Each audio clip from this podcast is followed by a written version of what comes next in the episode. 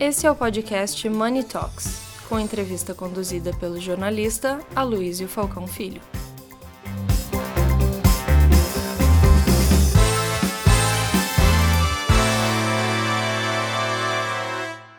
Bom, é, o nosso painel então é Inovação, Infraestrutura e Tecnologia. Nós temos aqui é, o Vitório Danese, a Cláudia Woods e o Alberto Leite. Alberto Leite com 25 anos de idade agora. Estamos todos. Bom, é, então começamos pela Cláudia. Vamos lá, Cláudia. 10 minutos? Claro, eu, eu queria que você começasse pelo Vitório. Então tá, Vitório. É porque depois eu vou fazer um gancho com, com o Business Assim Press, que eu acho que vai, Ah. vai fazer. Primeiro, que não precisa ser sempre as mulheres que começam, né? É, e segundo, que eu acho que vai ter um, um flow muito bacana. Se você não se incomodar, Não, sem dúvida. Então, Vitório, go safe. Muito bom. bom dia a todos. eh, Bom dia.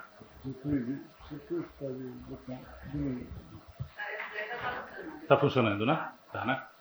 Bom, bom dia a todos. eh, Bom dia a Luiz. Obrigado pela oportunidade de estar aqui. Eh, Foi uma tremenda eh, alegria ouvir os debates anteriores. Nos debates anteriores, tecnologia foi a base de todo o processo discutido. Eu peguei principalmente o assunto da tecnologia no eh, painel da área da saúde, agora nesse painel que nós vimos de diversidade. Eh, e Brasil Tecnologia é um desafio tremendo. A tecnologia está na base do desenvolvimento econômico e social de todas as nações e os países que cresceram mais nos últimos 40 anos fizeram da sua base de desenvolvimento tecnológico o pilar desse desenvolvimento econômico. E o Brasil ficou para trás. Eu vou fazer algumas provocações mais do ponto de vista macro, não vou falar de tecnologia em si, que acho que todo mundo já está cansado de ouvir os termos de inteligência artificial, metaverso, machine learning, etc. Mas como que a tecnologia deveria estar numa pauta muito mais relevante no nosso país do que de fato tem sido. Eh, O Salute apresentou o projeto bárbaro da Intel, mas eh, as pesquisas mostram que nós temos um gap de 800 a 1 milhão de profissionais de tecnologia até 2025. E as universidades no Brasil formam menos de 60 mil pessoas por ano. Então, a grande pergunta que a gente tem que se fazer é de onde nós vamos tirar esses profissionais que nós precisamos para desenvolver as nossas empresas e o país ao longo dos próximos 5, 10 anos. Na medida em que nós não temos hoje uma formação relevante de profissionais na área de tecnologia, nós somamos a esse grave problema, o problema é que a tecnologia no Brasil é cara.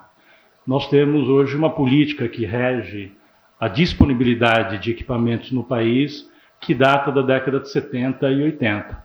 E ela não tem sido discutida de maneira relevante nos últimos anos. Na verdade, não tem sido uma pauta que está nas pautas principais de discussão do meio empresarial e nem do governo.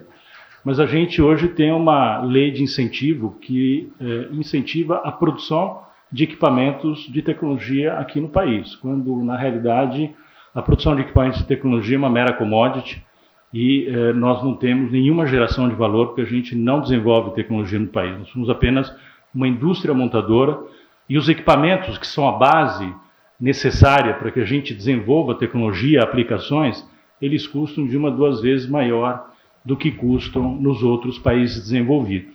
Então, se nós temos um gap de eh, disponibilidade de mão de obra e nós temos os recursos necessários para o desenvolvimento das aplicações tecnológicas que custam de uma duas vezes mais do que custam nos outros países, a pergunta que a gente tem que se fazer é como que nós vamos competir de maneira igualitária e fechar o gap com as nações mais desenvolvidas nos próximos anos. Na verdade, é uma pena, porque o Brasil é um país, eh, eu estou na área de tecnologia há mais ou menos 40 anos, é um país early adopter.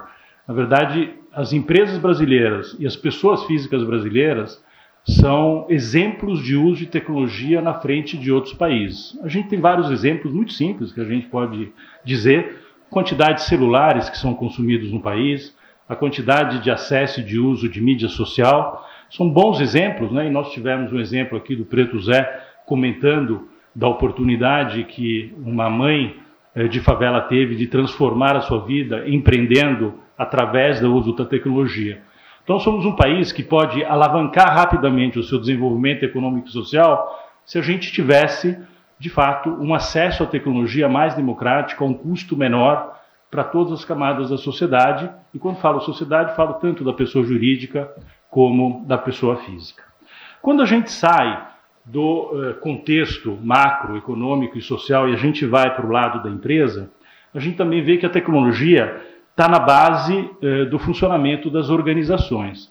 Eu acho que a pandemia foi um divisor de águas do ponto de vista de uh, entendimento por parte das empresas do que, que seria o uso da tecnologia. Né? Uma parte relevante de nós, de vocês, ouve falar de transformação digital, a palavra transformação digital está é, na boca das discussões nos últimos quatro, cinco anos. E, na verdade, a pandemia, para mim, transformou o conceito de transformação digital em aceleração digital. E nós descobrimos, durante a pandemia, que, na verdade, nós não estamos falando de transformação digital que se faz há 30, 40 anos. Na verdade, desde que tem tecnologia, tem transformação digital. O que a pandemia nos mostrou é que a quantidade de tecnologia disponível e a rapidez com que essa tecnologia se torna disponível para as empresas e para os usuários, para as pessoas físicas, exige uma capacidade de adaptação e de adoção N vezes mais rápida do que ela era 10, 20, 30 anos atrás. Isso é competição, isso é competitividade. E a gente viu claramente durante a pandemia que nós tínhamos um contingente no Brasil enorme de empresas que não estavam preparadas digitalmente e que na hora que nós tivemos que fechar os negócios dia 16 de março para se transferir para o ambiente de home office em função de todo o fechamento da economia, poucas empresas estavam de fato preparadas e conseguiram manter os seus negócios, seus colaboradores e a sua atividade econômica de maneira clara, enquanto que outras empresas tiveram que fechar o gap e correr atrás da falta de investimento tecnológico eh, de muitos anos. Então, esse contexto de transformação digital, que passou a ser a aceleração digital, tra transformou uma série de empresas e praticamente eliminou do mercado uma série de outras empresas. E entra numa próxima dimensão, que é a dimensão da inovação, que hoje está todo ancorado em cima de tecnologia. Que basicamente, quando nós falamos em inovação, nós falamos em termos de três dimensões. A, a, a inovação do desenvolvimento de novos produtos e serviços, a transformação digital do uso desses produtos através de novos formatos de disponibilização desses produtos, tanto para o consumidor final, pessoa física, como pessoa jurídica, que é basicamente todo o contexto que a gente viu nos últimos cinco anos de nova economia, e fundamentalmente o formato diferente de funcionamento das organizações, com uma melhoria de processos e produtividade ancorado em processo e sistema, ancorados em tecnologia. Então, é a outra dimensão que a gente vê dentro do nível das organizações. E finalizando, é o tema da mudança do contexto da tecnologia dentro das organizações. Antigamente, nós tínhamos os detentores do conhecimento da tecnologia fechados em salas que dominavam esse processo.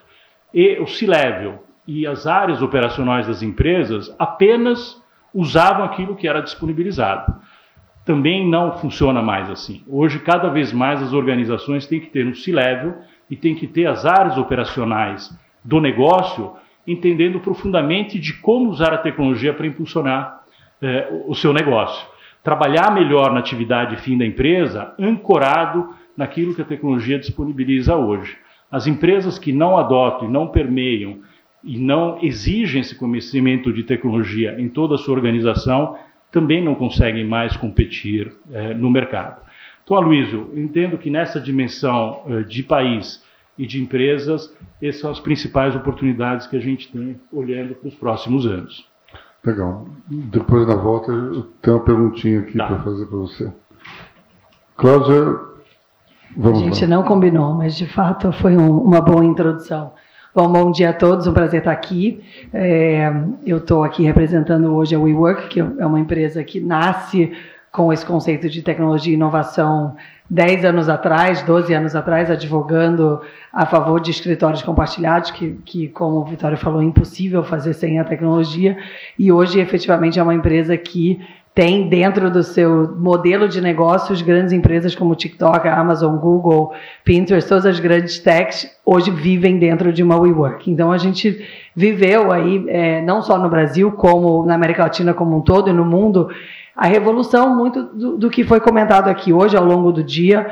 É, efetivamente os dois termos que o Vitório menciona, aceleração digital, é o que a gente realmente vive no nosso dia a dia. Então, dentro do ecossistema SoftBank, que é o dono da WeWork, a gente vê isso em todas as frentes. Né? Então, as empresas que são aí conhecidas como as famosas startups, os famosos unicórnios, na verdade, eles existem para isso, né? E o Brasil ele é um grande celeiro de tudo isso. A gente tem boa parte dos unicórnios do mundo nascem do Brasil, é, nascem muito em função da nossa característica como sociedade de adaptação, de sempre estar diante de sejam desafios regulatórios, de infraestrutura, onde a gente precisa reinventar a forma que a gente que a gente trabalha. Se a gente pega empresas de logística como o Log, como a própria Uber, são empresas que têm no Brasil o seu maior hub é, muito em função das nossas deficiências de infraestrutura, e isso faz com que isso seja um polo realmente muito frutífero para tudo que a gente fala de inovação.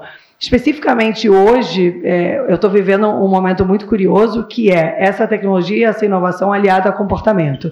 Então, tudo que a gente enxerga na WeWork, o meu dia a dia hoje, ele é sobre como é que meus funcionários vão se comportar. E a gente tem uma, uma mania de quando a gente fala de tecnologia, a gente acha que é código, a gente acha que é modelo de negócio. E a gente esquece que por trás tem um, uma série de pessoas que precisam ou adotar ou não adotar aquela tecnologia.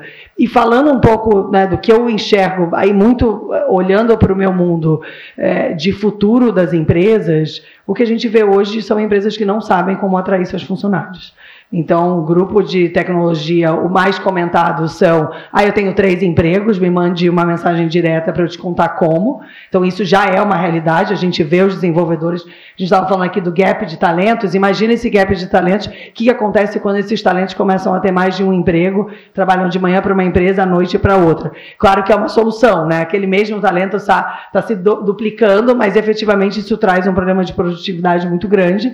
É, a gente vê as empresas cada vez mais mais, conversa sobre espaço físico, etc. A minha venda cinco anos atrás era muito fácil. Quantos funcionários você tem? Ah, eu tenho 100, então está aqui um espaço para você com 100 posições. Hoje a conversa é: eu tenho 100 funcionários, eles não querem voltar para o escritório. Eu tenho 100 funcionários que durante a pandemia se espalharam literalmente para o mundo inteiro é, e eu não sei o que, que deveria ser o meu escritório, eu não sei qual é o papel do meu escritório e muito menos sei qual é o propósito que eu vou construir para que essas pessoas voltem. Né? Então, é uma conversa. É, do, lado profissional é fascinante, então em vez de conversar só, só com a pessoa, com a pessoa que está cuidando do espaço físico, a gente começa a falar muito com o papel do RH, é, que traz aí uma mudança muito relevante dentro da liderança das empresas. O RH muitas vezes é percebido, principalmente numa empresa média, pequena, é percebido como um departamento pessoal, um departamento que cuida de folha, de seguro, de benefícios, e agora ele passa a ter um papel absolutamente fundamental em compreender como, como que a tecnologia vai mudar tudo isso. Né? Então, é, um exemplo que eu, que eu gosto de dar é as empresas estão muito focadas na política. Ah, a política da minha empresa é dois dias por semana no escritório. Que, que adianta se você vai dois dias por semana no escritório e está sentado na sua mesa respondendo e-mail ou num call falando com uma pessoa que não foi, né? E aí o papel da tecnologia ele passa a ser um papel muito mais de organizar esse comportamento e orquestrar tudo isso do que meramente ser uma ferramenta de reserva de mesa. Reserva de mesa é fácil de fazer, em teoria. Tem várias ferramentas que reservam mesa. A dúvida é, aquele lugar que você está reservando a sua mesa, o seu time vai estar tá lá? O seu chefe vai estar tá lá naquele dia? Você está reservando ir para o escritório aquele dia por que motivo? Né? Qual é? É um happy hour? É uma confraternização? É uma, uma reunião de planejamento? É uma reunião onde vai, a maioria das pessoas estarão presenciais ou online? Então, tem dentro desse, dessa discussão de infra, de, de inovação em tecnologia, nesse momento, olhando especificamente para comportamento de funcionários e de empresas, a gente está tendo uma conversa que, sem essa aceleração digital, teria demorado 20 anos para acontecer. É, é, é uma conversa onde a base da pirâmide, os funcionários é que mandam, nos chefes. Então, essa, é as minhas conversas com os CEOs, ela sempre começa assim, assim, olha, deixa eu te explicar uma coisa, você não manda em mais nada. Então você pode tentar impor a política que você quiser. Se o seu funcionário não quiser ficar duas horas no ônibus para chegar no teu headquarters todo dia, ele simplesmente não vai. É, e talvez ele peça demissão, mas talvez antes dele pedir demissão ele simplesmente não vá. Porque existe agora um, um espaço de, de, comportamento e de rebeldia, no bom sentido, que está fazendo com que essa aceleração digital não só olhe para a tecnologia, mas ela também tem que olhar para o comportamento. Como que nós, como equipes, funcionários, agora vamos nos relacionar com as nossas empresas? É, no começo, como você falou, né? Lockdown, vai todo mundo para casa, aquela confusão. Eu me lembro, eu estava no, jogo de futebol do meu filho na escola, e um pai que trabalha num grande banco, é, um grande executivo de banco aqui no Brasil, olhou para mim e falou assim: Como é que você fez? Eu, como assim? Eu trabalhava na Uber na época. Como assim? Como é que eu fiz? Fechei o computador e fui para casa e toco a empresa de casa. Não, como assim? 100% de casa? Não, 100% de casa. E, obviamente, na realidade dele, existia uma série de atividades que ainda exigiam uma presença física para ele executar. E hoje você olha para a realidade desse mesmo executivo, essa aceleração fez com que, em um ano, o banco fizesse coisas que estavam num pipeline há 20 anos. Né? Então, é, é, acho que, sem querer usar os clichês, a gente tem um desafio, olhando para comportamento de equipe, de empresas, espaço físico e qual é o papel da tecnologia nesse, nesse ambiente, a gente tem uma realidade onde o nosso transporte público ele é péssimo. Né? Então, de forma geral, as pessoas demoram muito para chegar nos seus trabalhos, independente de classe, independente de senioridade. É, na ótica de tecnologia, as empresas não estavam preparadas para uma realidade híbrida. Hoje, na sua grande maioria, já estão. É, o que passa a ser a no, o nosso grande debate é o que, que é esse híbrido. Eu adoro, né? Você vai em conversa, não, a gente está no híbrido. O que, que significa isso? Né? É híbrido? Híbrido pode ser um monte de coisa. É, do lado de comportamento, a gente tem aí, é, inclusive, muitas discussões de lei trabalhista que precisam acontecer. Ou seja, o que, que acontece com encargos, com benefícios, quando seus funcionários estão em casa três vezes por semana? O vale transporte tem que ser pago para esse dia ou não? E o vale refeição? Essa, essa pessoa agora está comendo em casa e não comendo no trabalho. Existe uma, uma, uma discussão muito estrutural que precisa acontecer. É, e, e, nós é que temos que liderar isso, né? A partir do momento que, como líderes, estamos falando, não, estou no híbrido, então tá, então vamos sentar na mesa e discutir o que, que realmente é o futuro desse híbrido. E eu acho que o último ponto é, é como que teremos que nos transformar no papel de liderança, né? no papel de CEOs, é, é, C-Level, N1, chame o que quiser, de forma geral estamos muito acostumados a setar políticas e os funcionários seguirem. E a verdade é que hoje a gente está diante de um cenário que isso não vai acontecer. Então, se você olhar isso friamente no, na ótica de tecnologia, que é o nosso debate hoje, parece que as coisas não estão relacionadas. Não, se o funcionário vai ou não vai, não tem nada a ver com tecnologia. Mas, na verdade, elas estão completamente relacionadas, porque a tecnologia ela tem que te ajudar justamente a criar esse novo propósito. Então, venha para o escritório hoje, porque essas outras 20 pessoas estarão aqui fazendo um debate sobre o futuro da infraestrutura do Brasil, e isso tudo tem que acontecer através da tecnologia. A gente vê as empresas tentando gerenciar isso através de grupo de WhatsApp, né? Então tem grupo de WhatsApp para tudo. Ah, eu vou na terça, quem vai na terça? E, e, no final, é, isso tem que virar uma tecnologia estruturada e essa tecnologia tem que ajudar a controlar absolutamente tudo isso que a gente está falando. Então, hoje na WeWork a gente já tem cliente que não tem escritório, 100% Anywhere Office. A grande maioria das empresas que trabalham com a gente trabalham hoje com uma sede reduzida e com um pass que os seus funcionários podem acessar qualquer WeWork pelo mundo inteiro, mas especificamente São Paulo inteiro, Rio inteiro, enfim, Brasil inteiro, de forma que você equilibra essas duas coisas. Então você tem a sua sede, que continua sendo onde os seus funcionários vão para beber da sua cultura, onde você vai fazer o seu all hands, onde você vai fazer seu, sua reunião de planejamento, suas reuniões de equipe, etc. Mas você provê é, um benefício que é, escuta, eu entendo que a infraestrutura é ruim, eu entendo que existe ainda uma discussão de benefício mal resolvida e eu estou te dando aqui um benefício que é trabalhe perto da sua casa. Então, a grande maioria dos processos de vendas hoje, a empresa passa para mim o endereço, Cláudia, aqui que os meus funcionários moram, mostra para mim os hubs que a WeWork tem, onde eles moram, perto de onde eles moram, e a gente oferece um grande mapa que é em vez desse funcionário demorar duas horas para se deslocar, no seu híbrido, dois dias por semana ele pode trabalhar do lado de casa. E aí, obviamente, é, não vou nem abrir aqui a, a, o tópico de saúde mental e etc., que acho que é um grande tópico diante de tudo isso que estamos falando, mas isso acaba sendo um grande aliado. Né? Então, a empresa entender que o mundo mudou, a tecnologia mudou e, principalmente, o comportamento mudou e eu tenho que também me posicionar de uma, de uma forma completamente diferente. Obrigado, Cláudia. E, antes de passar a palavra para o Roberto, quero fazer um comentário, que é o seguinte, quando eu era pequeno, meu pai mandava na gente e ele era o chefe mandava na empresa. Agora que eu sou adulto, eu não mando em ninguém. Meus filhos mandam em mim e os funcionários mandam na gente. Então, a beleza, essa geração dos baby boomers realmente.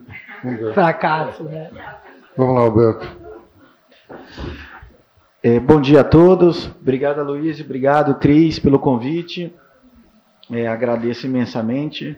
E eu queria fazer minha contribuição aqui. É, acho que a gente teve o Vitorino abordando é, um tema começou macro, depois trouxe para uma realidade é, menor.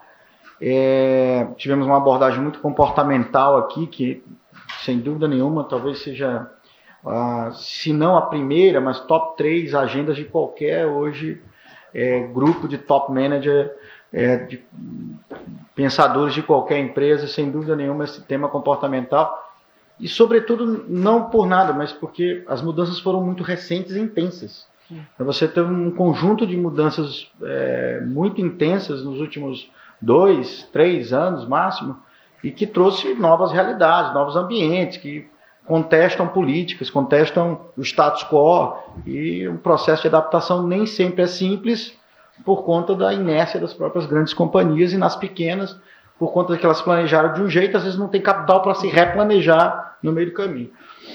Mas eu, eu vou começar também um pouco do macro e eu vou discordar levemente do Vitorino é, em, na medida de regulação do que o Estado fez, do que o Estado não faz. Eu sou completamente contrário a isso. É, eu acho que quanto menos Estado, melhor é. Vou dar um exemplo. O que aconteceu na cena de venture capital no Brasil nos últimos cinco anos, salvo o momento atual de elevada taxa de juros, onde o capital secou, é, e é um momento específico da economia mundial, você tem um aumento de taxa de juros, o capital de risco, normalmente, em todas as situações, ele, ele, ele esfria, e não exatamente conjuntural, que as empresas ficaram ruins do dia para a noite. Não, não se trata disso. É, mas é, o que aconteceu? Aconteceu uma intensificação é, de investimento, de abertura de empresas, de novos funcionários, empreendedores que não existiam, pessoas que vieram de fora para cá, companhias do Brasil que foram, saltaram a fronteira. E o que, que o Estado fez? Nada. Sabe por quê? Porque a força das pessoas estão nelas próprias, a força das empresas estão nelas próprias. O que aconteceu com o e-work quando chegou no Brasil? Que lei que alterou? Nenhuma. Que lei que alterou para a chegada do York no Brasil? Nenhuma. Basta não incomodar, basta não estar perto. Porque o capital com conhecimento, talento, é, mercado consumidor, ele, ele, ele acontece, ele se desenvolve. Então, eu acho que aqui é um caso de menos é mais. É, eu acho que, embora eu reconheça e sei que ainda temos muitos problemas, por exemplo, você citou um problema trabalhista que, de fato, é, a gente já teve uma evolução, duas rodadas de evolução sobre a lei trabalhista, que elas avançaram, certamente, seguramente, mas ainda é pouco. O livre diálogo e o livre acordo entre pessoas, é, e aí você pode chamar de chefe funcionário, você pode chamar de colegas, de parceiro, pode chamar do que quiser, mas o livre acordo deveria ser soberano. As pessoas sabem o que decidir. É, e, obviamente, o Estado está ali para dar um arcabouço jurídico para evitar abusos e excessos. Mas, fora isso, nós deveríamos tentar deixar livre. Ou seja, eventualmente, até se tem dois empregos, a luz da legislação não pode. Não pode por quê? Se as empresas toparam, a pessoa topou, por que, que não pode? Por que, que não pode eu contratar um argentino, é, desenvolvedor, um mexicano? Por que, que não pode? É, ou em Fortaleza, é, a Luísa, não sei se eu te contei, mas recentemente nós abrimos um, nós enquanto companhia, abrimos uma filial em Parnaíba, no Piauí. É, e algumas coisas nos, nos levou para lá. Uma cidade de 125 mil habitantes, é um litoral, quer dizer, também é bom, né? Praia. É, mas de um custo de vida muito barato, IDH muito elevado, 127 mil habitantes, 30 mil são estudantes, uma presença intensa de estudantes. A prefeitura, com programas de incentivo para contratação de pessoas e de melhor desempenho nos impostos, é, e nos levamos para lá, para esse tipo de fronteira. É, e, e, e, basicamente eu fico pensando é, onde é que o Estado deveria ou pode me ajudar. Olha, eu põe, põe funcionando aí, não tem caos na rua, que está tudo bem. E eu aqui vou contratar, vou desenvolver, e daqui eu vou desenvolver para o mundo. Porque também o conhecimento, se tiver um gap naquele local, o conhecimento está disperso na sociedade. O conhecimento está no YouTube. E aí também o conhecimento está. Eu sou investidor, quer dizer, que não é investidor, porque é uma iniciativa filantrópica da Escola 42, que é um, uma, uma entidade que nasceu na França com um método de, de aprendizado para qualquer idade, em qualquer lugar, por qualquer pessoa.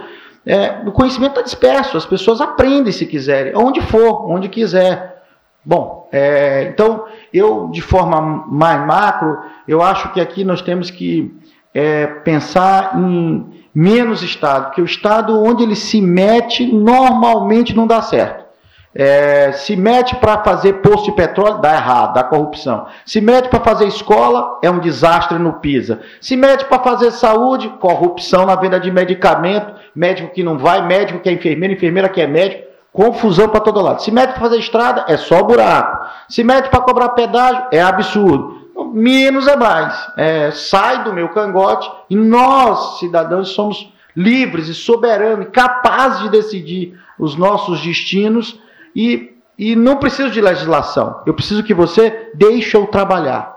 Precisa que eu deixe evoluir. Bom, é assim que eu penso.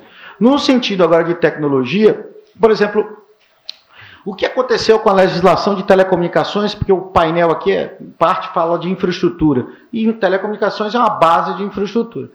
Hoje você tem aquele famoso e velho, acho que todos conhecem, índice McDonald's, que você acaba tendo um, um, um poder de paridade de compra, como diz como os economistas falam, PPC, é, que dá mais ou menos uma ideia. Então, um gigabyte, qual é a equivalência de um McDonald's? Um gigabyte do México equivale a 108% do preço do McDonald's. No Brasil, 21%. Volto a dizer, o que o Estado fez? Nada.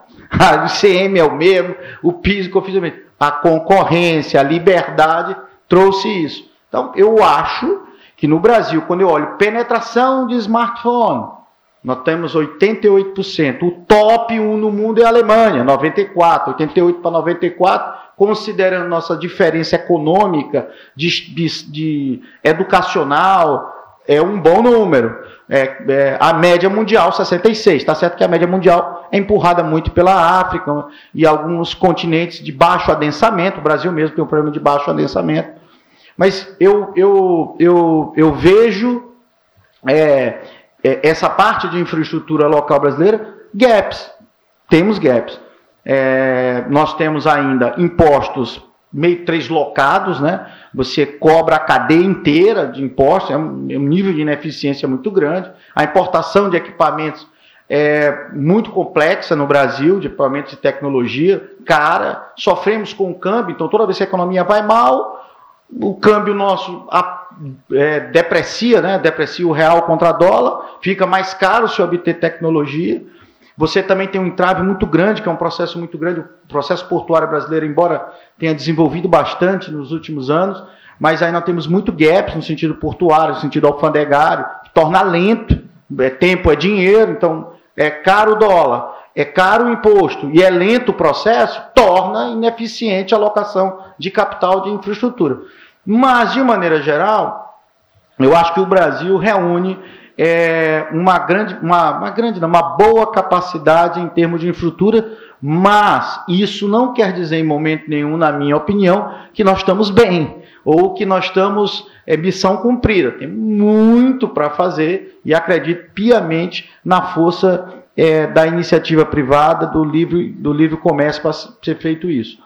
No ponto de vista de, é, agora um pouco mais de um tema que nós exploramos na nossa companhia, que é o tema de segurança, aí eu vou partir para a minha conclusão aqui.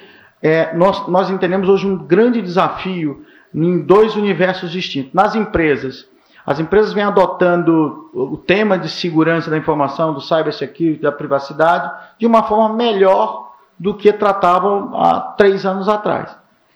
É, mas é, nós estamos muito longe do que seria o ideal é, no, na, em várias perspectivas. O budget que o Brasil e a América Latina, a, a, na, na média, adotam para cybersecurity contra a média do mundo, nós estamos na casa de 1%, a média do mundo 3,5%, 4%, crescendo bastante. Tem, tem um gap. E na prática, o que, é que eu vejo? Eu vejo que as empresas brasileiras antes se defendiam com uma faca, com um canivete, e o ladrão vinha de bazuca. Acho que o ladrão continuou de bazuca, mas nós avançamos uma pistola. Ainda é desigual a relação, mas nós estamos encurtando um pouco. Isso é uma luta contínua e quanto mais é, é como o, o, o Vitorino colocou, quanto mais digitaliza, quanto mais entra, mais o ativo digital precisa ser cuidado, seja com proteção, seja com privacidade, seja com segurança, seja com que for, com o melhor ordenamento dele, aí do, da perspectiva mais de banco de dados, mas ele precisa ser melhor é, zelado, melhor cuidado, melhor tratado.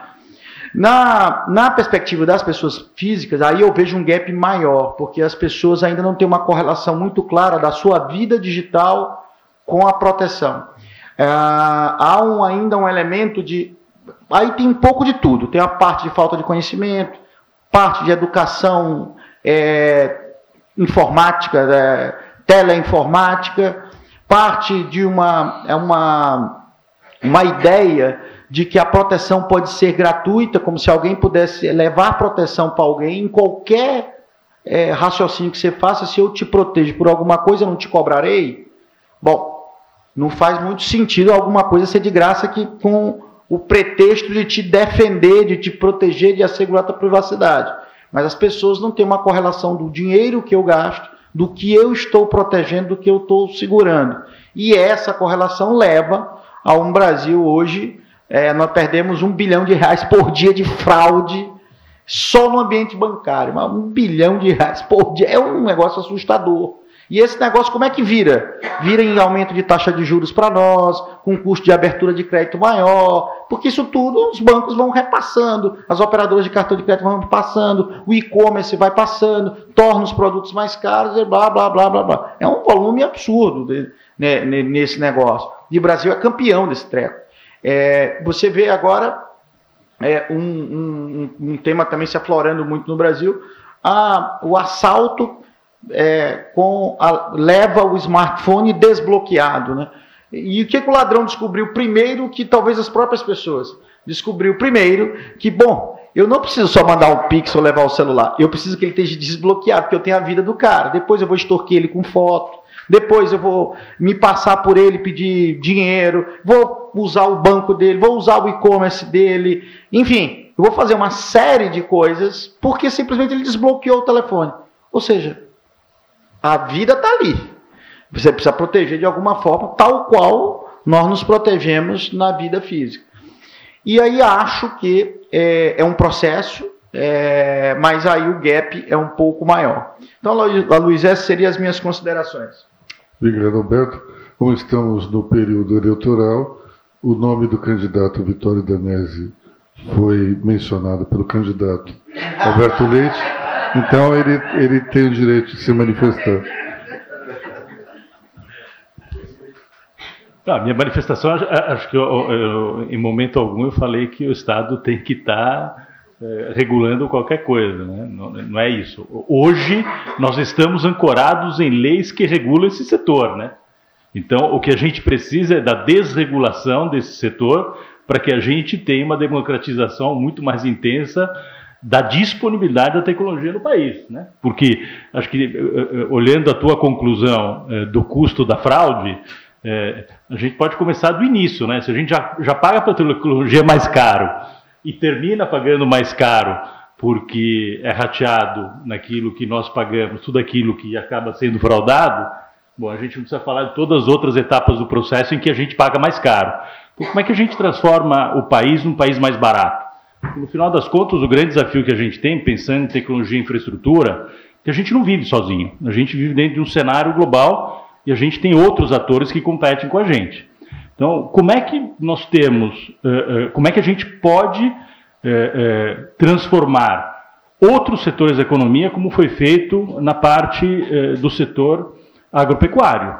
Hoje, o setor agropecuário é o único setor efetivamente competitivo no estado da arte que consegue ter uma posição de protagonista no mundo.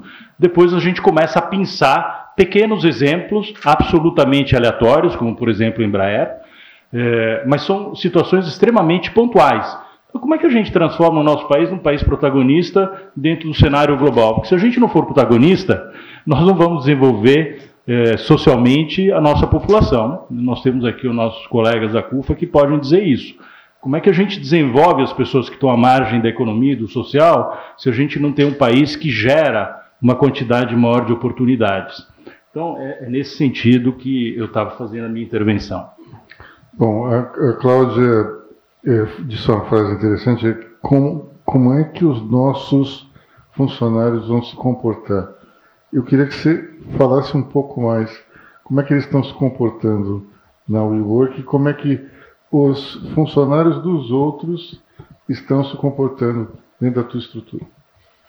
É, um pouco o que eu falei, né? O que a gente enxerga é, primeiro, uma rebeldia total em voltar. Então, todas as empresas dentro da WeWork, a gente tem pesquisa e acesso tanto a dados, né? A gente sabe quantos dias eles vão por semana, etc. O que a gente vê é que eles não voltam. Então, é, se você conecta um dado de NPS, de satisfação de funcionário, com a política do híbrido e você olha o NPS das empresas que exigem cinco dias por semana presencial, é, é um gap absurdo. Então, acho que esse é o primeiro ponto e o primeiro alerta para todos nós, né? Ou seja, é pelo e claro que isso pode mudar, daqui a um, um ano isso, a gente pode estar falando de uma realidade completamente diferente. Então, acho que essa é a primeira constatação que efetivamente já existe uma até mais do que uma tendência, é, é realmente um novo modelo instituído no mercado que é dois dias por semana, pelo menos, em casa. Especificamente no caso da WeWork, como a gente vive isso, a gente também tem uma responsabilidade muito grande de dar o exemplo. Né? Então, agora no México, a gente está estudando a semana de quatro dias, vamos iniciar um piloto, vamos ver como é que funciona. E nos demais países, a gente não tem uma política, a gente tem uma recomendação. A recomendação é que você trabalhe pelo menos dois dias no seu headquarters, dois dias de outra WeWork, então para você poder realmente viver essa experiência de você estar em cada escritório, e aí o, o, o quinto dia, efetivamente, de onde você quiser. Outras coisas interessantes, é, mais bobas, né, mas que marcam muito. Segunda-feira o escritório um fantasma, sexta-feira um escritório fantasma. Então, dentro dos nossos espaços mesmos, a gente passou a alugar os espaços da WeWork para segunda e sexta para outras coisas, para eventos, para festa, para é, tudo, né? É, porque efetivamente as pessoas não vão mais nesses horários e acho que isso vale de aprendizado. Se é isso que os funcionários estão nos dizendo, eu acho que por que também lutar contra isso, né? Mas talvez a parte mais importante que a gente tem observado é a dificuldade que as empresas têm de realmente criar um canal de escuta verdadeiro. Como a gente sempre teve uma cultura de é, a política criada dentro do boardroom lá com os líderes da empresa e ela é empurrada para baixo. Nunca houve nenhum espaço formal para um questionamento, né? Tirando a fofoca do corredor, pô, você viu que chegou a nova política de viagem, sei lá. É, é, essa é a primeira coisa, né? Sempre foi um processo criado em cima e empurrado para baixo. E normalmente essas políticas mudam não sei, uma vez a cada cinco anos, uma vez a cada dez anos. E agora as empresas, a gente incentiva muito, a gente inclusive oferece suporte de tecnologia, de metodologia de, de pesquisa de NPS, etc., para fazer esse processo de escuta verdadeiro. Então, é, você não tem jeito. É, o tema que mais surge quando você faz a escuta é a diferença entre as equipes. Tem uma equipe que não quer voltar nenhum dia. Tem equipes que precisam voltar, né? Dentro da WeWork eu tenho a equipe que cuida do prédio. Não é opcional. Se a pessoa trabalha dessa pessoa, é estar fisicamente no escritório. Mas acredite, se quiser, tem um questionamento. Não, mas como é que é o meu trabalho híbrido? Não, veja, não tem. Mas até isso a gente conseguiu desafiar. Então, a gente fez um processo de, de, de troca de prédio de forma que pelo menos uma vez por semana essa pessoa esteja num prédio mais próximo da casa dela. Ela não está de casa, mas pelo menos ela não tem o, o, o transporte. Né? E só que isso traz um, um, desafio muito grande a partir do momento que você tem a decisão. é quase ética, uma decisão filosófica de vou tratar as minhas equipes de forma diferente ou não.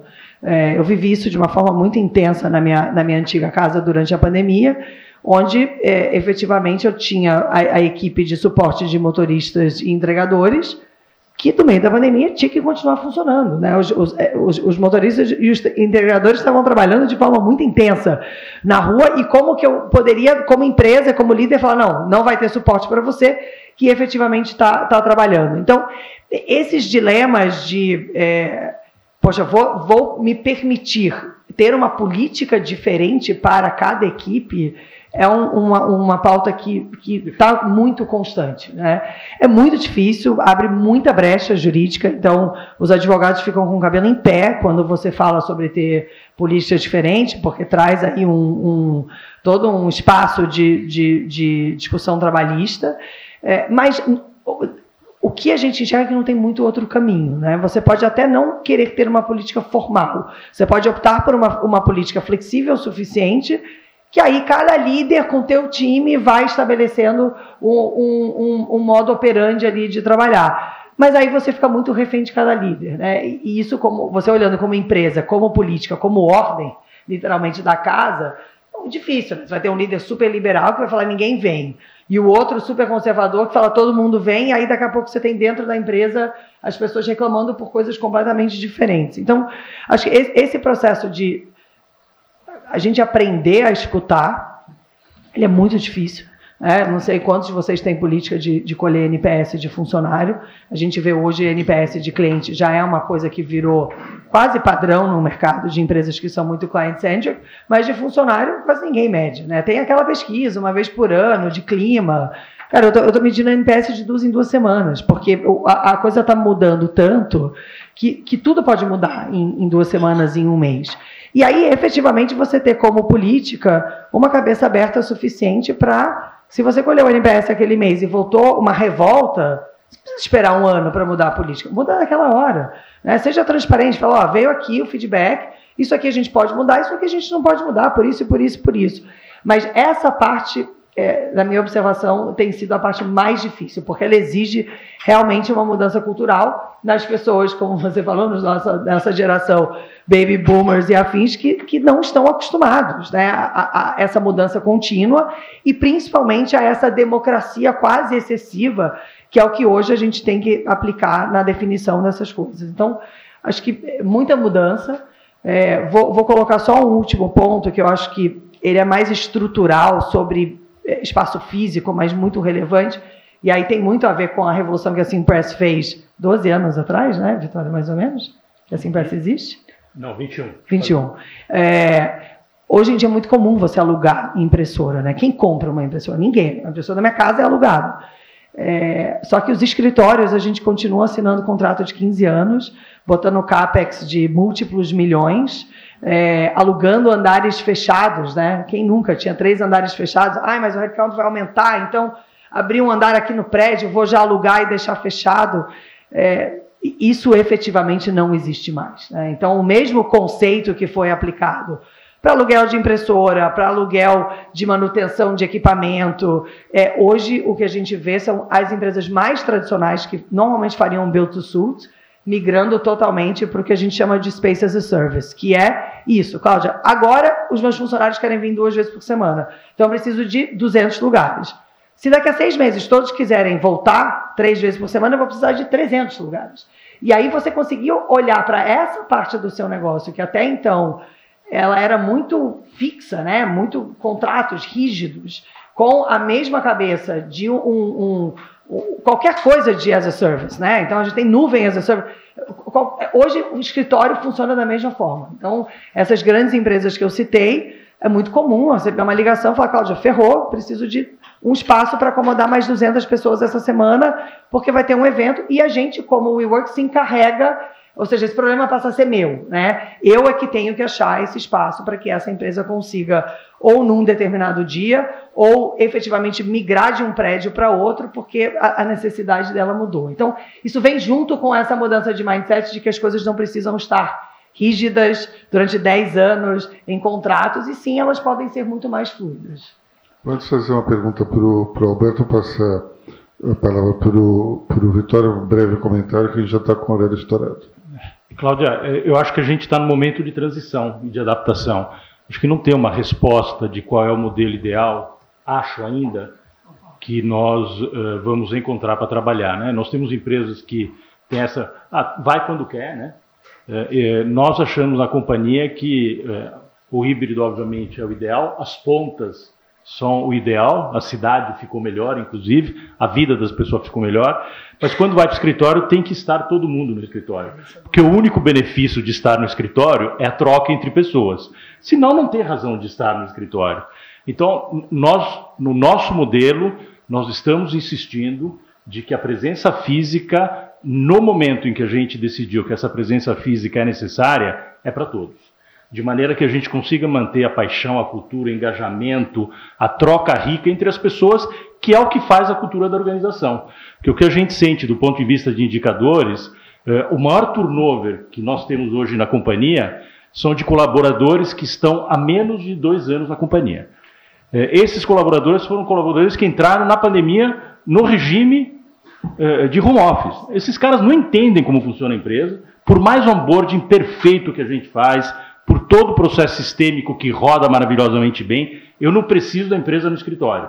A empresa roda e presta serviço para o cliente com todo mundo dentro de casa. Só que esse cara não fica na empresa. As pessoas que estão na empresa há mais tempo não saem da empresa. E na hora que você faz a pesquisa, ele tem paixão, ele tem engajamento, ele curte a maneira como a empresa funciona. O cara que está dois anos na empresa não sente isso. Eles estão começando a sentir isso com a volta aos escritórios. Então, acho que a gente vai ter, nós temos um problema sério de turnover hoje em todas as empresas, nós temos um problema de rebeldia, mas eu acho que nós estamos no meio de uma nova adaptação.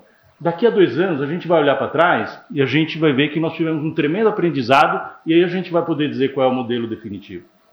Muito bem. Alberto, eu queria perguntar para você, eh, na questão da segurança, 5G muda alguma coisa ou só torna o roubo de dados mais rápido?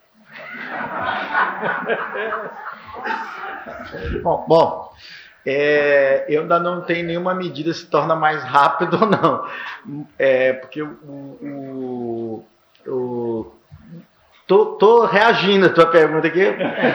Talvez. É, na perspectiva de, de, saída, de up, down, talvez sim.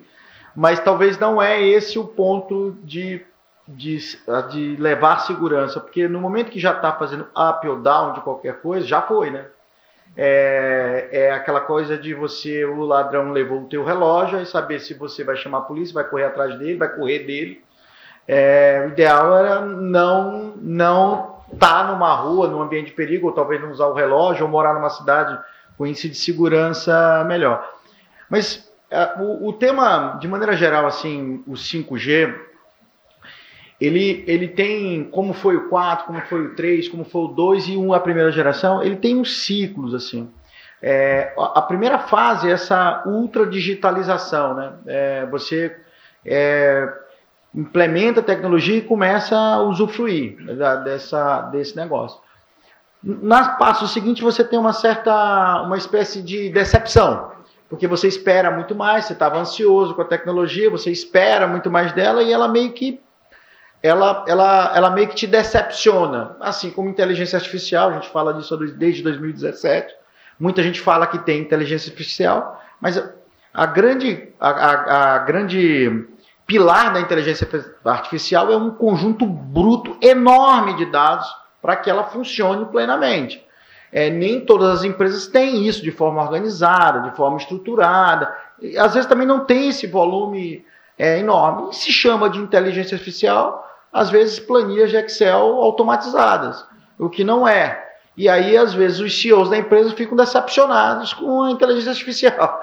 Mas, na verdade, é porque isso é um processo de amadurecimento. Você vai chegar no momento que você digitalizar full, tem muito dado, conectar dado estruturado com dado não estruturado, dado que está fora.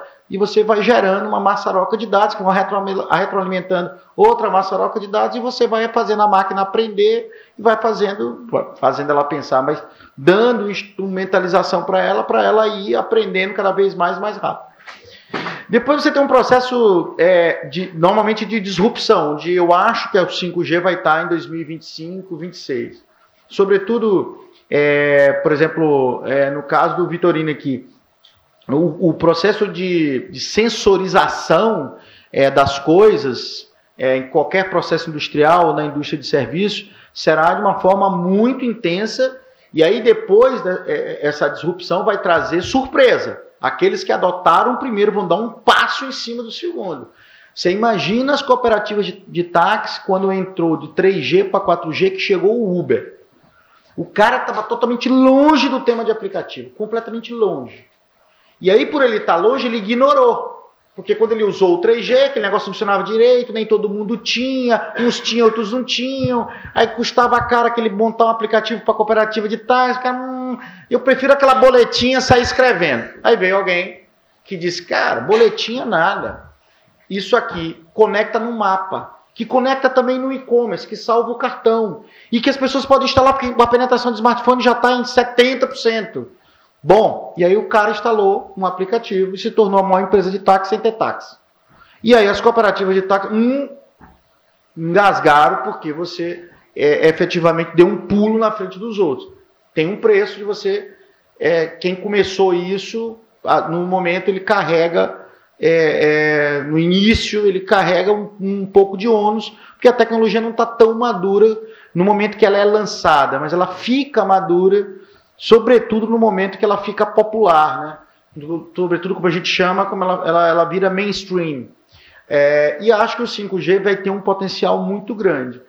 E se você conseguir imaginar um, algum tempo depois que o 5G for uma coisa que esteja, por exemplo, em 60%, 50% das pessoas usando o 5G e as empresas adotando, sobretudo é, as indústrias, as indústrias que fabricam qualquer coisa, inclusive as indústrias de serviços, é, você vai unificar 5G com outras coisas que estão por aí, nanotecnologia, é, essa miniaturização extrema dos chips.